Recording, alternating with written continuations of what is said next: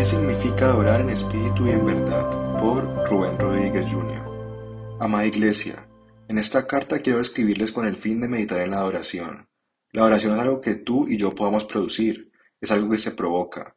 Donald Whitney dijo, la adoración no se puede calcular ni producir, en cambio es provocada. Es la respuesta de un corazón provocada por la belleza, la gloria y el encanto del objeto en el que se concentra la mente, el Dios Santo. Nosotros somos el producto de lo que realmente adora nuestro corazón, y siempre modelamos el enfoque de nuestra mente. Ahora recordemos que Jesús le decía a la samaritana, Dios es espíritu y los que le adoran deben adorar en espíritu y en verdad. Juan 4:24. ¿Qué significa adorar en espíritu y en verdad?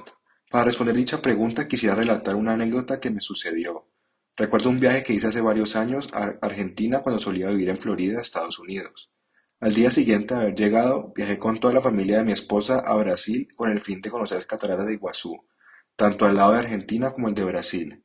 Cuando por fin llegué a conocer las cataratas recuerdo estar pasando por un momento de adoración en mi corazón. Al encontrarme contemplando algo que irradia la gloria de Dios, me llevó a experimentar una adoración real y genuina. Sabemos que Dios se revela por medio de su creación tal como lo leemos en Romanos 1.20. Sin embargo, Dios se revela de manera clara a través de su palabra, según Timoteo 3.16, y en el Logos hecho carne, quien es Cristo Jesús, Juan 1.1.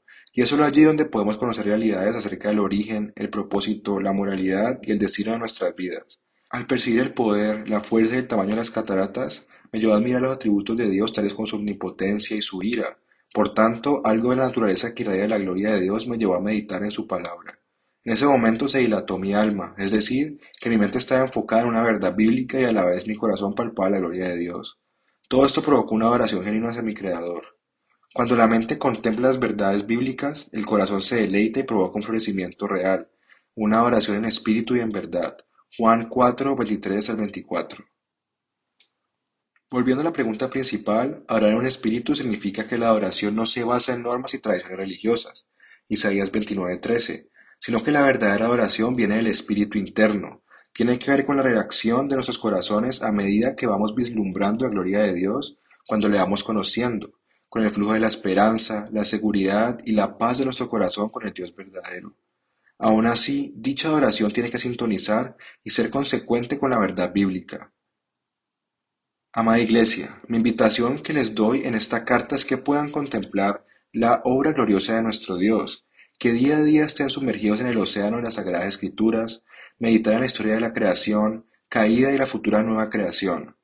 Incluso contemplar y ver el ministerio de la Trinidad como un desbordamiento vertical de un Dios generoso hacia nosotros, donde el Padre planea la salvación enviando a su Hijo, el Hijo a través de su vida, muerte y resurrección hace efectiva la salvación y el Espíritu Santo la hace definitiva.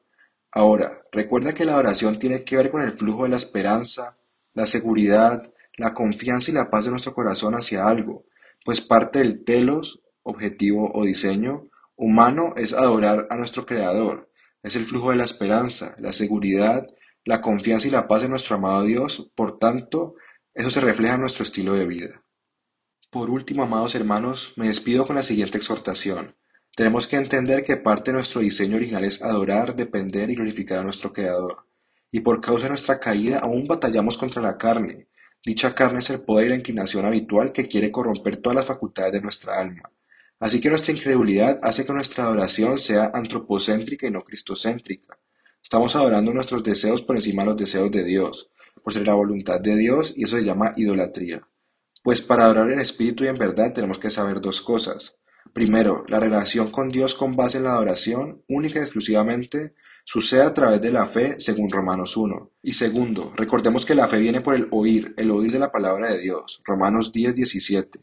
Por tanto, recuerda que Satanás quiere drenar tu fe.